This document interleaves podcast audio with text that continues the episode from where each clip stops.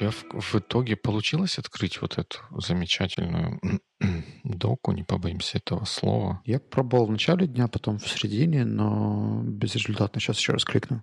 Как бы в порыве не отправил его в трэш. Это было бы символично. Мы уже обсуждали, да, что митинги без адженды до добра не доводят. Ты, я так понимаю, практиковал только что. Да, именно поэтому я слегка опоздал. Знаем, любим, практикуем. Как-то так. Ну, иногда заставляют практиковать. И это тут тоже такая немножко fear of missing out срабатывает, что тебя приглашают на какой-то митинг, который название привлекательное. Ну, то есть вроде бы как будут обсуждать важные вопросы, которые в том числе где-то зацепляют то, что ты делаешь. Но как обсуждать, что именно, какие решения будут принимать, непонятно. Поэтому ты идешь, чтобы свои каких-то 5 копеек вставить, но потом в итоге получаешь час какой-то фрустрации и как-то мультитаскинга.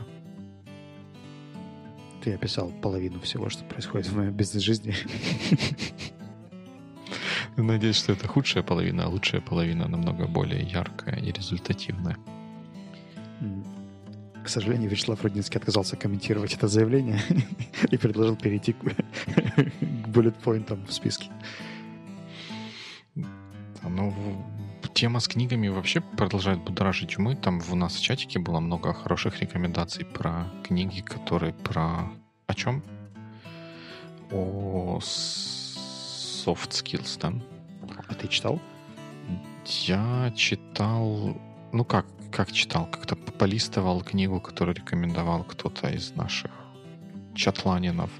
Никогда Просто не ешьте в одиночку. Мы тут буквально вчера, ладно, не вчера, может быть, неделю назад говорили о том, что не стоит навешивать эмоциональные ярлыки серии хорошие рекомендации, плохие рекомендации. Или mm. в боевик чатике плохого не пожелают. Ну, э, это да, конечно, плохого не пожелает. А с другой стороны, наличие рекомендаций самой по себе это уже хороший позитивный факт. Поэтому она, каждая рекомендация хороша своим наличием. Вот был бы у нас второй Маленко, он бы довел этот пример до экстрима и сказал, а вот если тебе порекомендуют ходить на все митинги без адженды. Это будет плохая рекомендация. Вот видишь, critical thinking. Хорошо, тогда Воспитывай просто... внутреннего Маленко. Ну, вроде как, скажем, назовем это так, рекомендации были релевантными, да, вот «Никогда не ешьте в одиночку» книга, и потом uh, «Nonviolent Communication», «The Communication Book» and «Seven Skills for the Future». И если я не ошибаюсь, Юля обещала, вернее, ну как, а, она не обещала, но мы сейчас можем за нее пообещать, что она покажет ревью на какую-то из этих книг, которые она сейчас читает. Будет очень здорово и любопытно посмотреть. Да, я не так давно смотрел Nonviolent Communication. Такая фундаментальная книжка. По ее мотивам уже создано несколько тренингов. И, в принципе, в Украине сейчас это популярный тренд вокруг NVC. А, очень многие школы переговоров туда идут, в эту сторону. Так что тренды, тренды. Ну, окей, тренды а, подозрительные тренды подозрительные. Следующий пункт, там, где написано «Three books from Дима» и одна книжка. Потому что Дима не смог в три книжки, вернее, как он, он сел эти три книжки придумывать, потом придумал Отложил одну. попозже, да? Да, да. И не успел. Точно, все, все ты прям как свечку держал. Или как в воду глядел куда-то, вот как это все описывается. Но... Свечку глядел и воду держал. Свечку глядел, точно. Но минимум я книжку Managing Humans нежно люблю. Это книжка про такой вот человеческий, человечный аспект управления людьми. Очень прям здоровская книжка. И я хотел еще две, две придумать, но чтобы не капитанить хотел что-то такое вот такое придумать, но как, как уже было объяснено выше, не смог. Ну а давай так, какой самый главный инструмент или урок ты извлек из Managing Humans? А из Managing Humans вот такой day, uh, one-on-one работу с э, людьми, которые в команде. Там какие-то разные подходы, и как бы просто описывается важность того, э, зачем это делать и как это может помогать достигать командных результатов в том числе. Угу. Всем читать? Ну да, она не, небольшая, но такая хорошая, практичная книжка. Хм. Что нам делать с твоим прокрастинаторским нутром? Вот не, не надо ярлыки вот сразу навешивать. Не, не успел начаться кол, уже сразу 10 ярлыков навесили. Может, у меня не... лишь второй. У меня не прокрастинаторское нутро. У меня нутро может быть с недостаточной производительностью или продуктивностью, но прокрастинаторская или с какими-то приоритетами неправильными, но прокрастинаторское оно не. Э, отличная defensive реакция, и это то, о чем мы сегодня будем говорить. Э, но я, конечно, take it back. Я считаю, что ты не прокрастинатор, иначе бы English Tea не вышел тогда, когда, когда не вышел, а боевик ли не выходил в принципе. Поэтому тот факт, что мы, нас можно слышать хотя бы примерному расписанию, это всецело твоя заслуга. И я думаю, что прокрастинатор бы с этим не справился, и мы бы закрылись еще на 17 выпуске. Я прям сейчас растаю и действительно начну думать, что я не прокрастинатор. Ну, мне кажется, что это же не может быть каким-то перманентным состоянием. Я вот, например, прокрастинировал слайды, которые у меня будут, мне будут нужны буквально сегодня вечером э, до сегодняшнего обеда. Я поставил себе эту задачу на понедельник, в понедельник успешно перетянул ее на вторник, во вторник в среду, и вот сейчас middle of Thursday, когда я доделывал слайды в последний момент, благо у меня есть очень талантливый помощник, и она мне просто выручила и сделала красивый дизайн крайне быстро — за что я премного благодарен. Сам бы я явно не успел. Поэтому, если вы прокрастинатор, наймите того, кто умеет все делать быстро и в последний момент. Но я стараюсь тоже так не делать регулярно, но я к тому, что даже если 95% твоих задач заканчиваются к сроку, то всегда есть какая-то часть, которая может прокрастинироваться, и это не делает тебя total procrastinator. Ну да. Ну, если сюда еще добавить, может быть, тот факт, что не обязательно ты чего-то не делаешь, потому что прокрастинируешь, а может быть, просто это как бы достаточно низко в списке приоритетов, и так получается, что более высокоприоритетные области постоянно тебя заваливают задачами, так что на что-то другое даже взглянуть Давай некогда. договоримся о дефиниции прокрастинации, чтобы мы говорили об одном и том же. Да, давай. Договаривайся. Ну, ты, ты сейчас договоришься. Э, ну, наверное, я бы это характеризовал как откладывание выполнения какой-то задачи в ситуации, когда для работы над этой задачей есть все возможности. Интересно. Мне очень нравится комедийный ток, который мы с тобой когда-то обсуждали вокруг простой картинки, что прокрастинация — это пересечение тех вещей, которые... Э, когда там была зона фан и зона того, что нужно делать, но оно важное, и когда они пересекались, все круто, а когда ты уходил в зону всего важного, что не фан, то в какой-то момент у тебя включается прокрастинация, и тебя выбрасывает ютубчики и прочие вещи. Мне кажется, что вот эта токсичная сторона, что ты не просто откладываешь постоянно, но ты это еще компенсируешь какими-то другими задачами, потому что, например, если ты просто занят и у тебя нет времени, чтобы сделать mm-hmm. эту задачу, я не считаю это прокрастинацией. Но если она у тебя стояла топ-priority, и ты ее вдруг куда-то дропнул как бы случайно и делаешь менее приоритетные задачи, то это уже такое себе увиливание, да, и когда дело, которое должно происходить, не происходит, а вместо него происходят какие-то другие э, вопросы. Да, ты перевел на человеческий язык то, что я пытался таким каким-то официозом выразить. Ну да, то есть идея такая получается, что когда вместо того, чтобы делать задачу, которую ты сам себе наметил и поставил в план, ты идешь тискать котика, это прокрастинация. Если ты идешь вместо задачи, ты делаешь какую-то другую, более важную по каким-то причинам задачу, это не прокрастинация. Ну, и если я правильно помню, то мы хотели поговорить сегодня не о своей прокрастинации, потому что мы же не прокрастинируем вообще. Вообще, как, ты мог такое подумать? И, и поскольку нам не, нет своего личного опыта, чтобы его обсудить, мы решили пообсуждать других, как это в лучших традициях боевики. Ну да. Ну, Ну, а других серьезно, то- прокрастинаторов не в том смысле, что вот они такие плохие, мы, мы такие хорошие, а в том смысле все-таки, что ну, все, все мы люди и рано или поздно сталкиваемся с такими ситуациями, когда кто-то, с кем мы взаимодействуем, проявляет наклонности к прокрастинации. Вот что, что делать да, в таких ситуациях? Хм. Ну, у меня буквально недавно был случай, который в лучших маренковских стандартах закончился увольнением человека. Круто. Ты говоришь, что если человек не выполняет то, что должен выполнять, ты ему делаешь одно предупреждение, второе, потом показываешь красный микрофон и sorry, красную карточку. Если ничего не меняется, то этой красной карточкой. Мгм. Вот, ну, мне кажется, что это как-то экстремально. И могут быть какие-то preventive механизмы, которые помогут предотвратить э, какую-то токсическую прокрастинацию. Потому что я для себя разделяю людей в двух состояниях. Те, которые откладывают, но в конце все равно успевают, то есть они дедлайн успевают, просто делают это настолько last minute, что иногда от этого может где-то хромать качество, появляться опечатки и какие-то такие мелкие вещи, которые просто счет- за счет срочности и э, last minute, э, как last minute по-русски? Последнюю минуту как-то. А, вот adjective.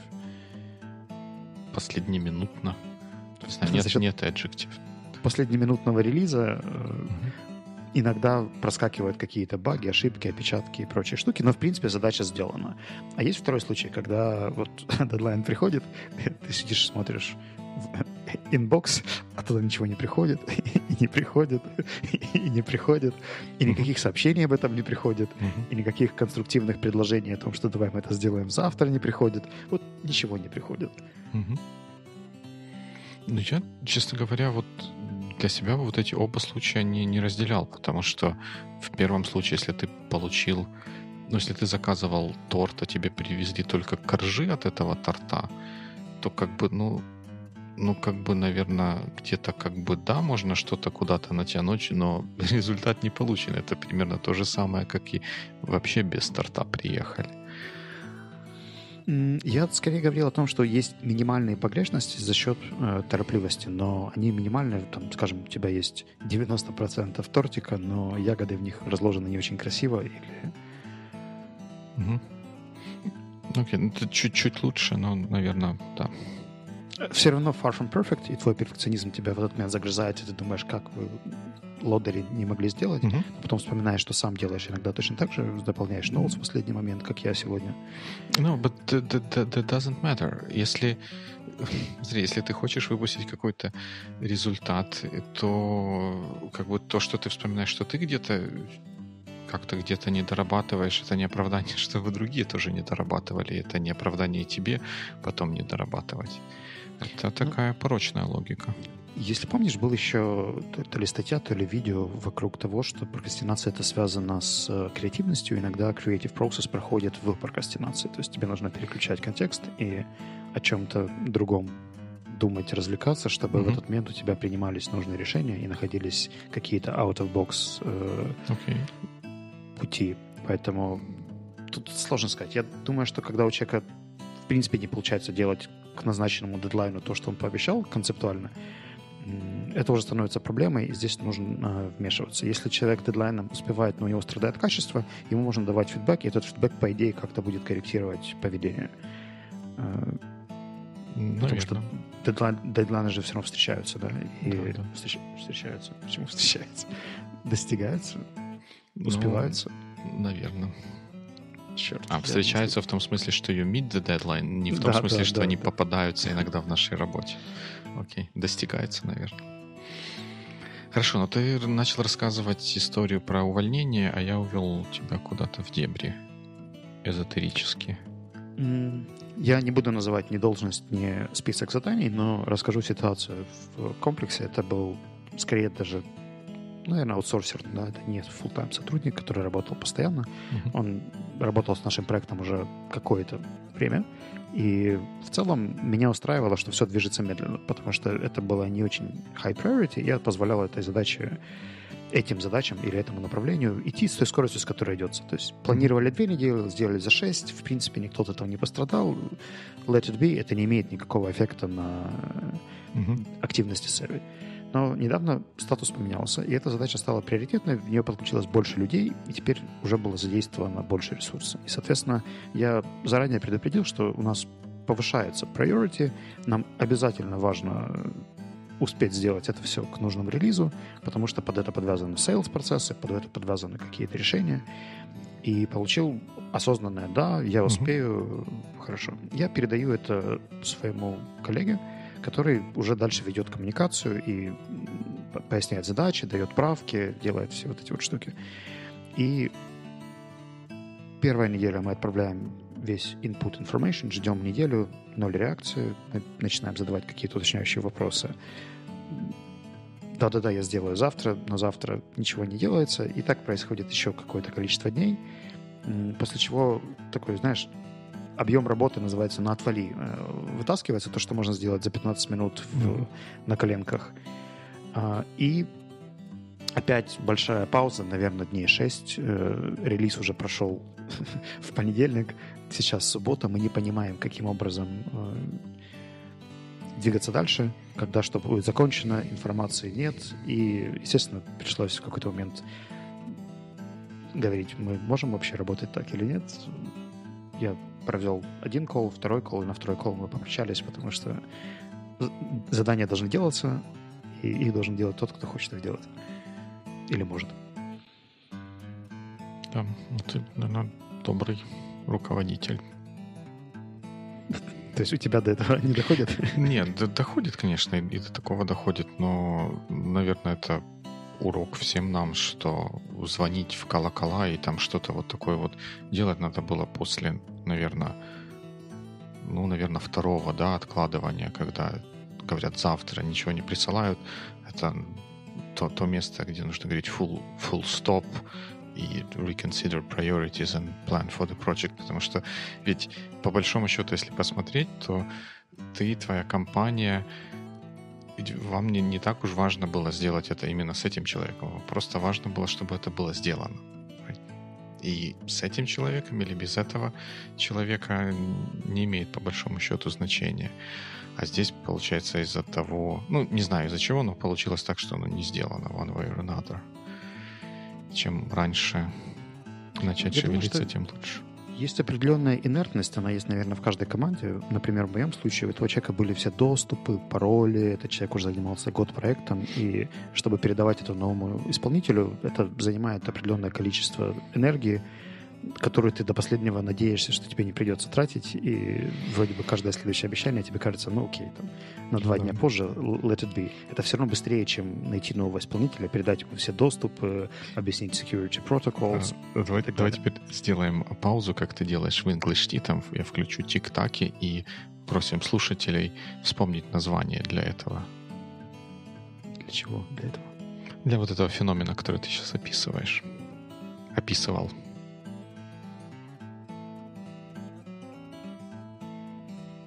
Время вышло. Ваш ответ. А, Отвечает Александр Друсь. Да, я передаю слово Дмитрию Маленко. От вашей Не, ну команды. это, это ж как бы, ну, наверное, очевидно, что это sunken cost fallacy, right? You, you fell victim давай of еще sunken раз. cost fallacy. Четче, по, по буквам. You fell victim of sunken cost, sunk cost fallacy. Is вот, that вот, what? понимаешь? Okay, so. Да, теперь мне, теперь мне придется читать книжку You've been publicly shamed, да? Такого. Okay, I'm sorry, I'm sorry. Я, да. Ты все равно можешь вырезать эту часть из подкаста. for the record, for the record, that is sunk cost fallacy. Да, всегда есть соблазн вот по- поддаваться этому, но надо как-то его перебарывать. Я сам знаю, что это непросто, но иногда там, если померить, нередко бывает, что если померить затраты на вот эту вот передачу или хендовер какому-то новому человеку и время, которое было потрачено в попытках погоняться за тем, кто не делает срок, они могут быть сопоставимыми. Ну, у меня был э, пример другой прокрастинации, которую мы победили, убрав меня из менеджмента. Выглядело следующим образом. У меня был джуниор-специалист, который мне давал отчеты.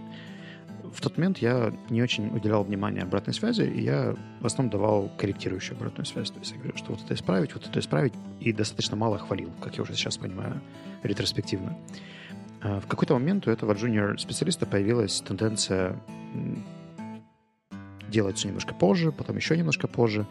И, естественно, тип number one — это подумать, почему человек начинает прокрастинировать там, где раньше не прокрастинировал. То есть если раньше все задачи выполнялись более-менее в срок, а теперь не выполняются, что изменилось с, например, двух месяцев назад до сейчас? И я понял, что, наверное, я даю каким-то образом свои реакции таким образом, что они пугают человека. И человеку страшно получать от меня комментарии, потому что он делает.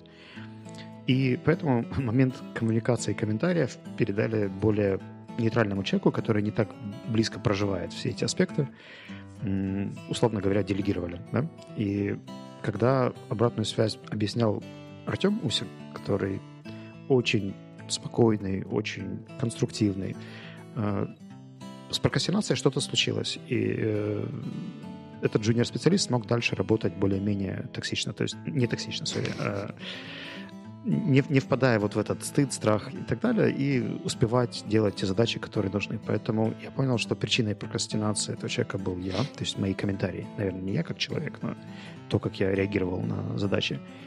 И пришлось себя устранить. Поэтому мне кажется, что если задать basic question, а почему кто-то что-то не успевает, там иногда на поверхности есть какие-то очень очевидные решения. И получается, в итоге получилась конструкция, когда ты Артему рассказываешь, что ты об этом думаешь, а Артем переводит это на французский для вот этого чувствительного джуниора. А, Артем был вполне компетентен сам формулировать фидбэк, поэтому я просто перестал ревьюить все эти вещи и их okay. ревьюил дальше Артем. А, потому что я вдруг испугался, что для того, чтобы решить одну такую эту проблему, еще привлекли еще одного человека и в три раза увеличили затраты. Условно говоря, Артем слопотал себе весь менторинг процесс, а не только интерпретацию моих комментариев. Окей, okay. sounds fair. Ну, тут тоже я к тому, что в подобных ситуациях нужно помнить о том, чтобы решение для проблемы не стоило дороже, чем сама проблема. Ну, я должен сказать, что я результатом крайне доволен. Артем okay. воспитал очень хорошего сотрудника, который принес много пользы Севиле. Значит, ты принял очень правильное решение. Я просто не рассказал про семь других, которые я принял неправильно. Ну да. А это называется survivor bias. Ты сегодня просто пестришь. Давай тогда расскажи нам, что такое abundance mindset. Um, abundance mindset. Вот это наверное, надо рассказывать не что это такое, а зачем это нужно и куда это нужно. Когда мы тему предварительно обсуждали, мы говорили о том, что мы в том числе будем трогать ситуации, когда, например, кто-то из заказчиков, которые должны выполнить свою часть какой-то организационной работы, чтобы что-то произошло, как-то пропадают куда-то, не отвечают, и, в общем, как-то вот это все начинают спускать на тормозах и, то есть, прокрастинировать в, в нашем понимании. Да, и что, что с этими ситуациями делать? Как бы, что делать, я не, не, не всегда знаю, наверное, от ситуации зависит. Но вот одна из концепций, которую я в свое время услышал в подкасте, который назывался Эй... Подожди. Advanced Selling Podcast. Ну, какой-то... Эм, мне казалось, что там другая аббревиатура у него. Ну, anyway, я, я найду его где-то. Ну, такой очень м- веселый и как бы полезный подкаст для сейлзов, именно для сейлзов. И они рассказывали там вот такой вот э, идеи вот этого abundance mindset, что когда ты что-то где-то кому-то продаешь, то не нужно себя вести и чувствовать так, как будто это твой последний единственный клиент, что если ты его не ублажишь всеми способами прямо там в, в переговорной комнате, то э, у тебя больше не будет клиентов, компания закроется и, в общем, все, все пропадет. Это вот такой mindset они называли эм, как ну, было, есть английское слово, ну под, подскажи, что какое противоположное слово abundance? Когда у нас не хватает чего-то, всего не хватает, вообще ничего нет, постоянно пустота.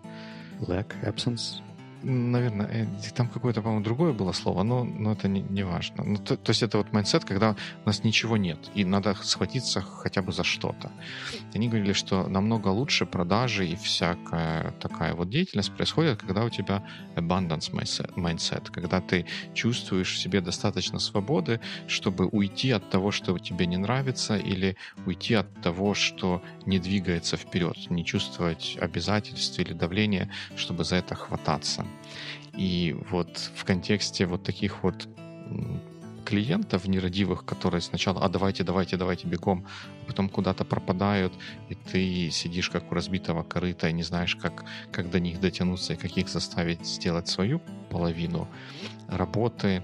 Вот такой вот abundance mindset, он может пригодится а с точки зрения того, что даже чтобы им сказать, что, ну, ребята, вы до пятницы не отвечаете, а мы тогда отменяем там то, что запланировано. Они не ответили до пятницы, это пишу субботу, sorry, guys, вы не ответили, поэтому что там было запланировано на 28 число, отменяется. Если вы захотите еще раз попробовать это провести, то напишите наш там sales department или в support или куда-то там еще и как бы не, не у себя не чувствовать каких-то угрызений совести, не ну и как бы тем людям показать, что ты достаточно свободен. Вот, вот это вот я вкладывал в этот пункт abundance mindset. И он, э, как бы я его услышал применительно к продажам, но мне кажется, он имеет более такую вот широкую применимость. И вот это вот чувство свободы, которое подразумевает то, что вот этот вот abundance mindset, оно помогает справляться со многими ситуациями. Ну, мне кажется, что здесь должна быть достаточно мачурная команда, которая не будет чувствовать риска, что ты с этим abundance mindset со всеми распрощаешься, если кто-то где-то делает затык с какими-то сроками или неправильно эстимейтит задачу. Ну, да, да, да, да. Ну, то есть этот abundance mindset, он не должен быть оголтелый, да, что там, все, все, мы все можем поменять как перчатки, но он э, как бы мог, может быть бэкграундом для многих решений и, главное, действий каких-то, которые предпринимаются для того, чтобы уменьшить влияние прокрастинаторов на то, что мы пытаемся сделать. Mm. Ну, для меня, кажется, еще один момент, который помогает достаточно быстро, это как ни странно, обычное предложение поддержки. То есть, когда ты видишь, что человек прокрастинирует, ты спрашиваешь, как тебе помочь, очень часто там просто какой-то вопрос мучающий, который, когда нет решения какого-то вопроса, или он пытается re- reinvent the wheel. Mm-hmm. В общем, создать какое-то новое решение, которое уже давно существует, но вот хочется где-то загрызть перфекционизм, и здесь просто приходя и предлагая об этом поговорить, а если ты еще знаешь, что это, возможно, проблема где-то на горизонте, это можно сделать заранее, до дедлайна. То есть это preventive механизм. Я знаю, что, например, моему коллеге Джону сложно писать тексты, и у него стоит задача написать текст, поэтому за пару дней до дедлайна я могу предложить ему созвон, чтобы поговорить про текст, про драфт или еще что-то, если ему нужно. И очень часто люди принимают такое предложение с большой помощью, э, с большой... что я сегодня слова путаю. Не, ну предложение с большой помощью все с радостью примут, конечно. Предложение без помощи, ну как бы бесполезно. Нам, нам нужно ввести, знаешь, э, когда кто-то где-то оговаривается, такой 1-0. Какой там mindset? 1-1. Предложение с большой помощью 2-1. Можно и так. О, да. Ну, в общем, идея в том, что если правда проявить заботу и предложить поддержку, то многим людям становится легче, их отпускает прокрастинация, и они чувствуют, что они не одиноки с этой задачей. А вот меня насторожило в твоем рассказе... Начинается. Следующее, следующее предложение, когда ты говоришь, за два дня до дедлайна мы у Джона спросим, а все ли у него в порядке это же, ну, как бы неэффективно. Его надо было спросить через два дня после того, как мы ему дали эту задачу, Джон, у тебя все в порядке? Потому что если мы за два дня спросим до, до дедлайна, может оказаться так, что мы даже с большой, с предложением большой помощи не сможем до дедлайна. Дима, справиться. а если длительность процесса 4 дня?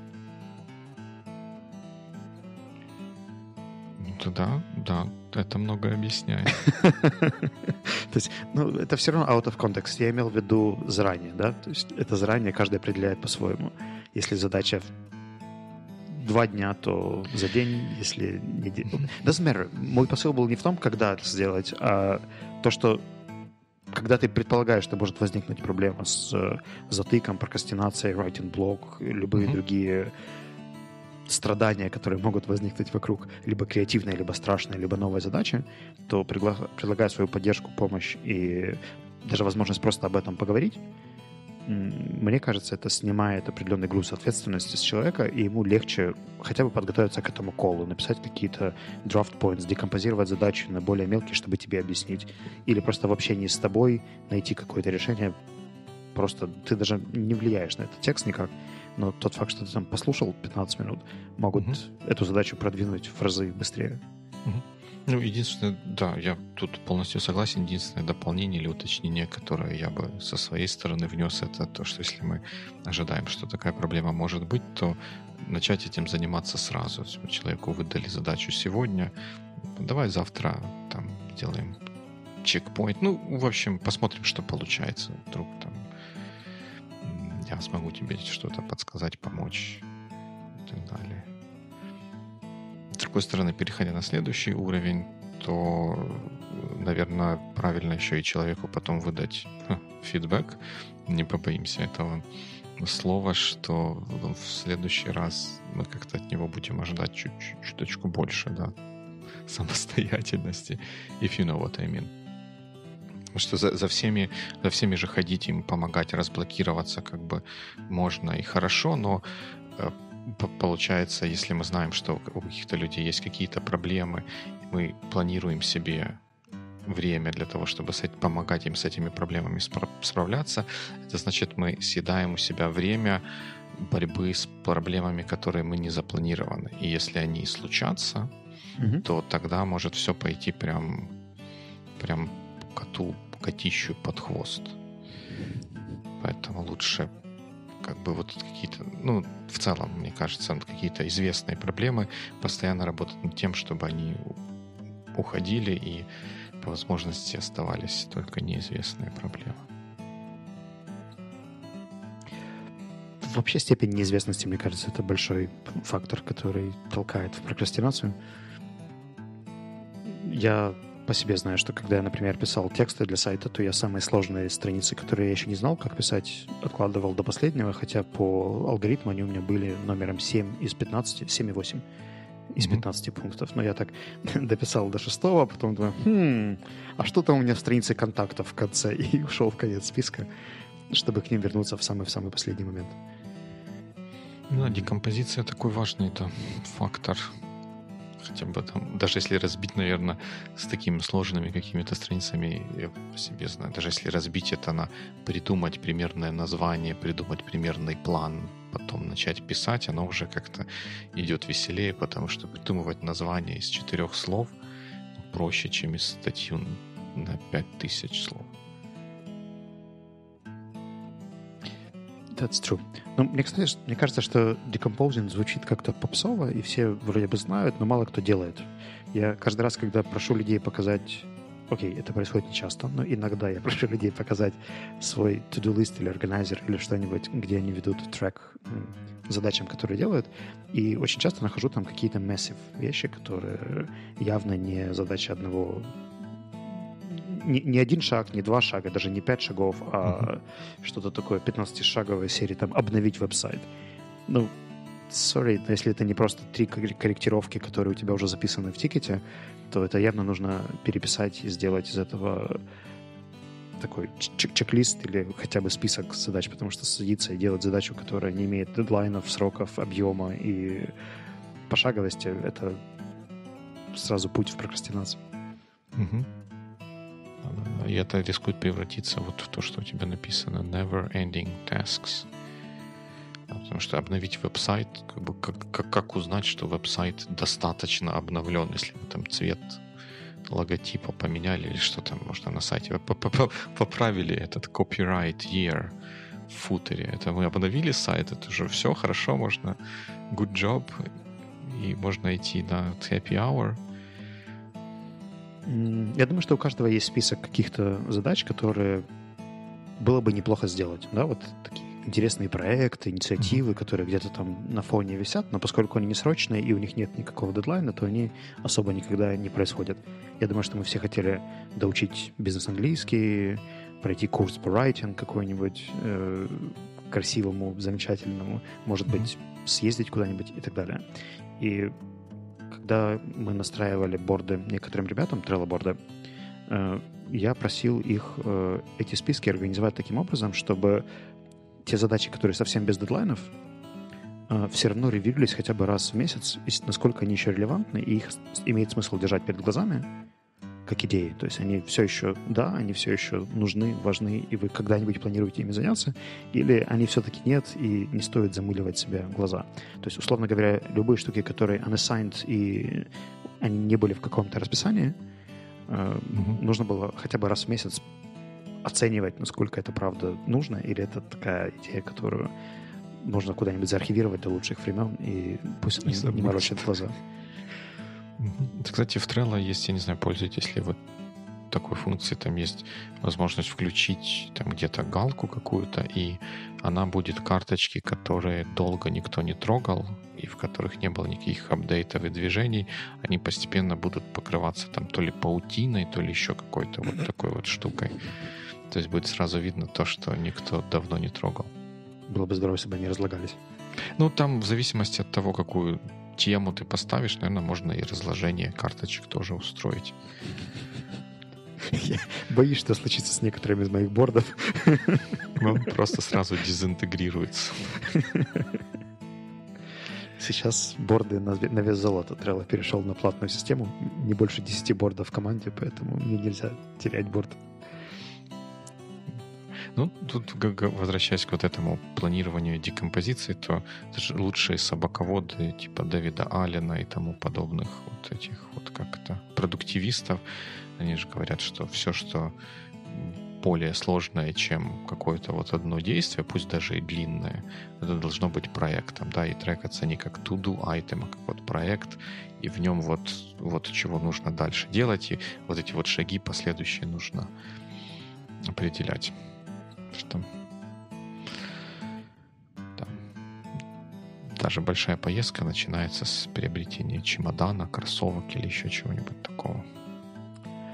А, ну, мне кажется, что вот, знаешь, все эти solutions, они хороши до тех пор, пока человек тебе доверяет и есть достаточный уровень в английском есть шикарное слово rapport. Угу. Взаимодействие. Нет. Нет, да, есть такое слово. Доверительных отношений, угу. контакт, угу. который позволяет человеку тебя пускать и делиться, правда, открыто говорить, что я прокрастинирую, или у меня не получается. Угу. Мне кажется, что у нас с тобой прошел год подкастинга, пока мы наконец-то честно начали э, обсуждать все какие-то страхи, риски и эмоции вокруг того, что там вот здесь не получается, здесь мне стыдно, здесь мне страшно. Где-то год мы очень там, с professional view э, вообще отбрасывали тему эмоций, и как только мы об этом начали говорить, мне кажется, эффективность возросла. Поэтому если есть возможность выстраивать, ну, как бы говорить искренне, да, и uh-huh. со своей стороны также проговаривать, что тебя волнует, что ты чего-то боишься, что ты о чем-то волнуешься, переживаешь, стесняешься, то и человеку с тобой будет проще об этом говорить в будущем, когда его вдруг захватит страх, паника или непонятность, неопределенности, эм, то с этим вопросом к тебе будет легче прийти, если вы уже настроили эту связь. Да. Поэтому being vulnerable, что меня сегодня английский везде.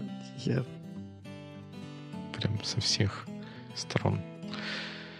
Ну да, being, да, особенно для лидера, вот такой вот иногда being vulnerable, это хороший, хороший инструмент для того, чтобы подстегнуть, наверное, неправильное слово, а подтолкнуть тех людей, с которыми он работает, к более открытой коммуникации, которая в среднем по палате более эффективна, чем закрытая.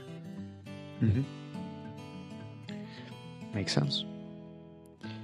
Uh, мне кажется, что мы успели до дедлайна. Это хорошо. Ну тогда нам остается, что получается, зазвать всех еще раз в чатик. Наш замечательный ссылка, как всегда, будет в описании. Называется просто Байбикли чат. И если там интересуетесь поисковым спортом, можете попробовать его просто в Телеграме найти. Наверное, должно получиться. А можно просто пойти по ссылочке в описании. На правах рекламы скажу, что я пытаюсь сделать третий сезон выпусков English Tea. И если вы слушаете Байвикли, но не слушаете English Tea, то мне было бы интересно, что вам... Потому что вот сегодняшние часики, о которых говорил Дима, он же сам придумал, чтобы интегрировать в новый сезон. И мне нужна сейчас обратная связь, поскольку следующие эпизоды еще как раз вот в процессе запекания, и на них еще можно повлиять. Да, один эпизод уже выпекся, его можно послушать и даже посмотреть на YouTube. Там дополнительная польза происходит, потому что там слова какие-то показываются буквами на YouTube. Вот, и новый Есть эпизод... даже вероятность, что к моменту публикации Бабикли выйдет вторая. Да, выпечется и второй эпизод. Да, она весьма высока.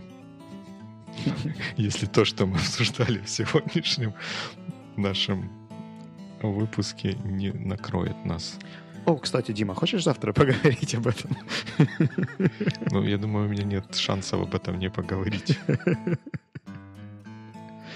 А, что там еще нужно? Нужно декомпозировать? Сейчас, подожди, я пройдусь по чек-листу. Ну, тут чек- чек-лист у нас уже есть. Это просто нужно взять и сделать. Просто, просто взять и сделать. Sounds good. Ну, тогда спасибо тем, кто прокомментирует. И до встречи в чатике или на сайте sonar.one. Good week. Good week.